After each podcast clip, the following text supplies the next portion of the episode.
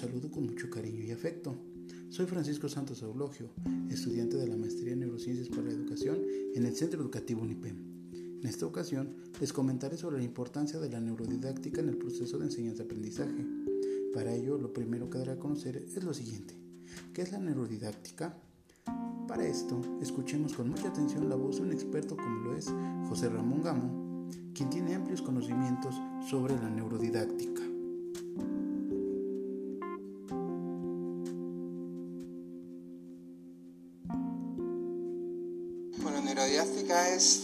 Acercar el conocimiento de neurociencias a la aplicación de metodologías dentro de la escuela y esperamos que en el futuro no solamente a la metodología, sino que también sea transformadora la neurodidáctica en cuanto a cuáles son los preceptos en los que tenemos que educar, es decir, cuáles son los objetivos. Entonces, Neurodidáctica lo que acompaña, por ejemplo, para que entendamos bien con ejemplos concretos es más fácil. ¿no?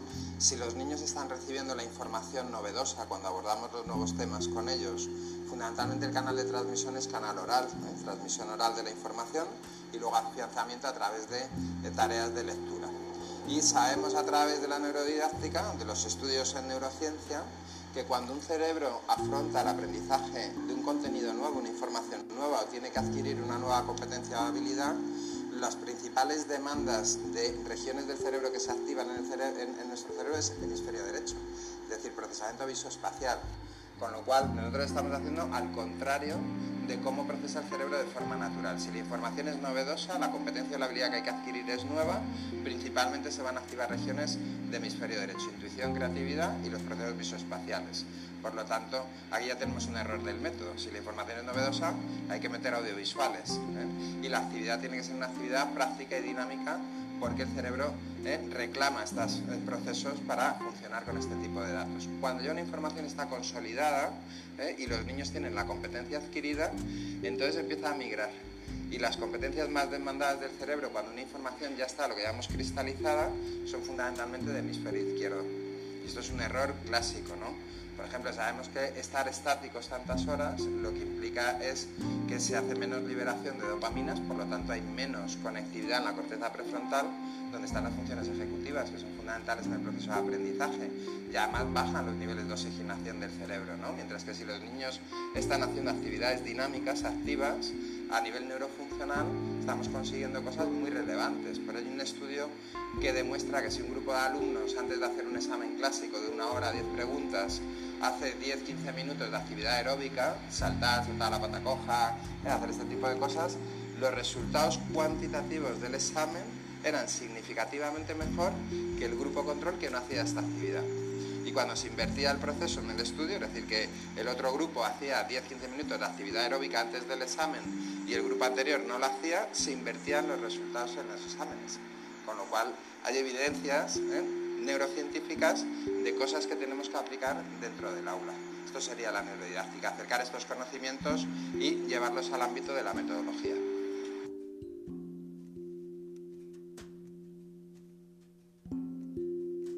Qué importante es la información que José Ramón Gamo nos acaba de mencionar.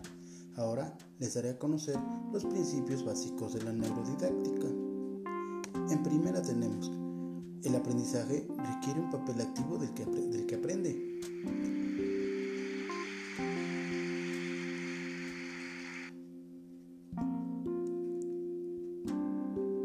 El aprendizaje requiere respeto a los ritmos, intereses, nivel y necesidades de cada uno.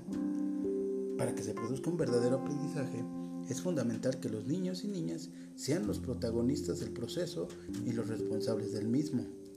Los avances en neurociencias demuestran que el aprendizaje requiere de exploración, búsqueda de sentido, razonamiento, razonamiento y comprensión.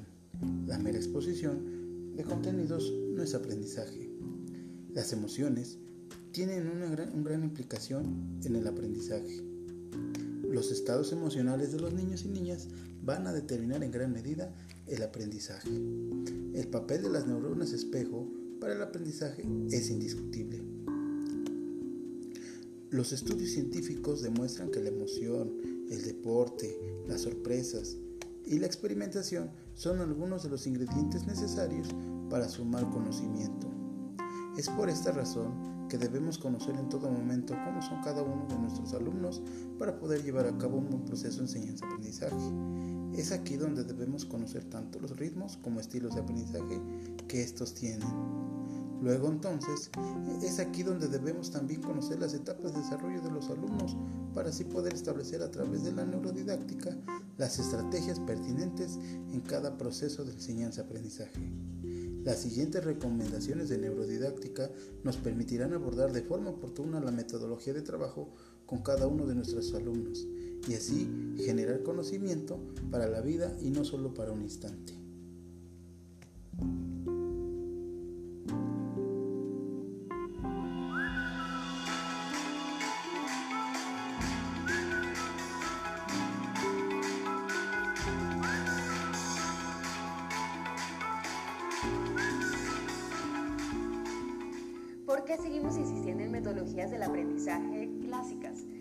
El conocimiento no trasciende y al contrario termina por olvidarse? Pues vayámonos a lo básico y con ello nos referimos al núcleo de absorción de información en cada individuo. Pues el cerebro, si es allí donde recogemos y procesamos toda la información que nos va llegando, pues ¿por qué no trabajar desde allí el aprendizaje?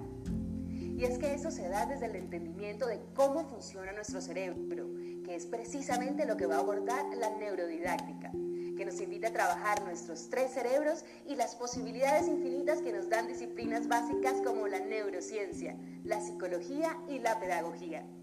¿Qué tal si trabajamos desde allí el proceso del aprendizaje? Para comenzar, vayamos a casos prácticos. Vayámonos a lo práctico. ¿Por qué siempre recordamos nuestras vacaciones? ¿Por qué esos viajes, esos momentos especiales se nos van quedando en nuestra memoria de una forma tan significativa? Pues porque hacen parte de nuestra experiencia, hacen parte de las emociones, de esos sentimientos que nos dejaron esos momentos precisamente. Y lo mismo pasa con el conocimiento. Y es que aprendemos muchísimo más rápido cuando vinculamos información nueva con experiencias ya vividas.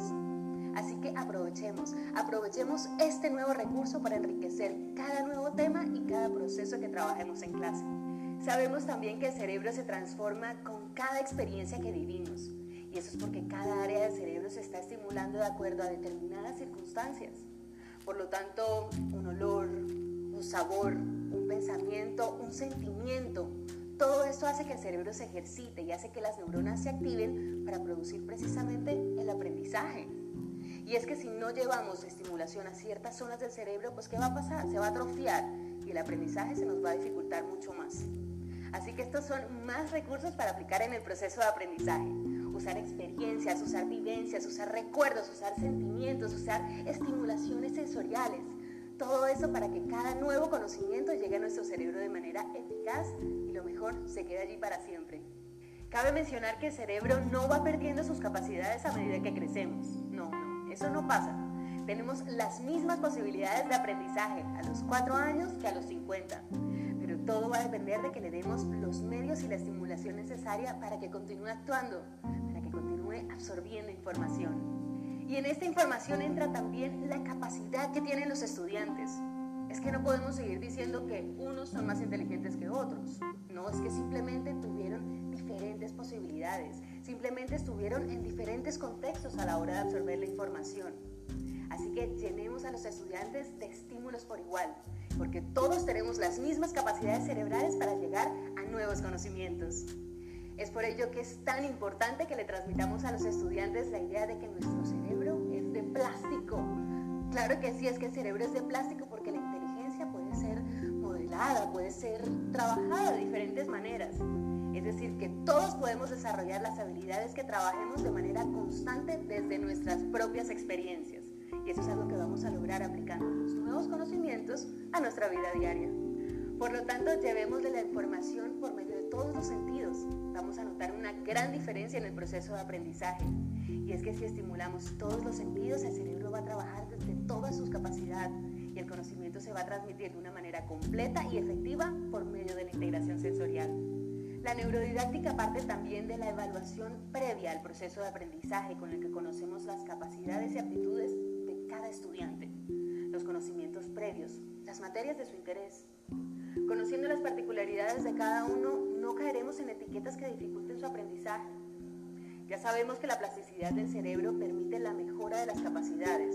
Entonces lo que debemos hacer es organizar la información utilizando múltiples modalidades sensoriales y todos los posibles estímulos cognitivos, emocionales, psicológicos, culturales con los que ellos se van a sentir muy identificados y van a converger todos los conocimientos previos con los nuevos. La neurodidáctica también nos propone trabajar en ambientes ricos en estímulos, siendo esta la clave para aumentar la sinapsis de las neuronas, por lo tanto lograr un aprendizaje exitoso. Ya por último, trabajen en construir espacios en los que el flujo de información que se transmita sea más efectivo, partiendo del vínculo maestro-estudiante en el que se deben transformar en acompañantes y motivadores y no en impartidores de información. Ustedes se deben convertir en una figura que empuje a buscar la información, investigar, a sentir ese deseo de conocimiento y que estén presentes cuando se necesiten aclaraciones o debates sobre algún tema. Debemos lograr transmitir a los estudiantes el deseo de empoderamiento del conocimiento, en donde sean ellos los que en casa adquieran la información de forma sencilla y luego vengan al aula de clase a aplicarla, a verificarla, a indagar todo lo que de allí nazca.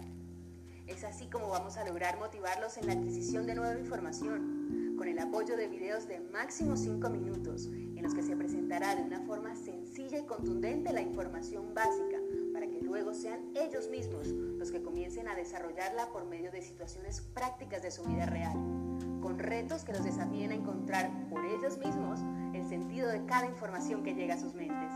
Recordemos que nuestro cerebro habitan las neuronas espejo, que son el motivo por el cual las primeras cosas que aprendemos de bebés y de niños llegan por medio de la imitación. Entonces, desde la neurodidáctica apliquemos el mismo concepto y se considera que la disposición en el momento del aprendizaje en la clase es fundamental. No estar uno detrás del otro, sino en grupos o uno junto al otro, en donde la información se comparte, se comente, se debate entre ellos mismos, porque aprendemos observando e imitando. Por ello, sentémonos en grupo o en forma de ágora, donde aprendemos con otros y de otros, en donde trabajamos de forma cooperativa. Está bien ya dejar los tableros de lado, no más tableros. Vamos a hacer uso de herramientas llenas de creatividad y de estímulos que nos brinden información atractiva, que nos permiten establecer una relación emocional y que active nuestro sistema límbico y por lo tanto las memorias significativas que nos van a llevar a comprender y asimilar con estímulos atractivos, emociones positivas y con conocimientos afectivos. Por último, en la neurodidáctica transformaremos también el concepto de evaluación, con el que llevaremos al estudiante a trasladar los conceptos adquiridos a situaciones de su vida y a relacionarlos con otras. Así los estamos preparando para no memorizar conceptos, sino para aplicarlos en su día a día. Una evaluación con la que analizan en equipo, en donde aportan unos a otros, en donde tienen sus propias posturas y piensan como individuos que reflexionan y que aportan, para que al final desarrollen su propia autoevaluación y sean conscientes de su proceso. Esto es la neurodidáctica, una renovación de la pedagogía desde el conocimiento de las capacidades cerebrales, en donde lo importante es la transformación de la información en conocimiento. ¿Quieren conocer a profundidad